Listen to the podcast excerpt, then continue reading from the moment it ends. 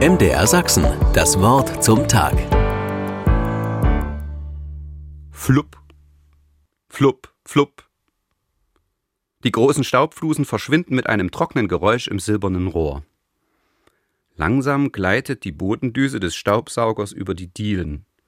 Das war dringend nötig und sonnabends ist Zeit für sowas. Ich kann zusehen, wie sich der Boden aufhält. Als ich fertig bin, bleibe ich einen Moment in der Tür stehen.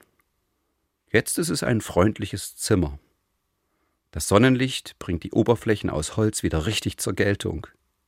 Vorher hat der Staub die Strahlen verschluckt. In der Küche schüttel ich anschließend den Filter über den Mülleimern aus. Ich erinnere mich, dass Hausstaub zu einem großen Teil aus körpereigenen Zellen besteht. Schuppen und Haare vor allem. Aus dem Nachbarzimmer schallt die Frage: Was machst du gerade? Meine Antwort kommt spontan. Ich werfe ein bisschen von mir selber weg. Es ist ein Kampf gegen die Zeit. Spätestens in einer Woche werde ich den Sauger wieder durchs Zimmer schieben. Bis meine Zeit irgendwann abgelaufen ist, wird das so sein. Dann löst sich das alte biblische Bild des Predigers Salomo ein. Denn der Staub muss wieder zur Erde kommen, wie er gewesen ist, und der Geist wieder zu Gott, der ihn gegeben hat. Im Deutschen ist Staub einfach Staub. Die Bibel ist da differenzierter.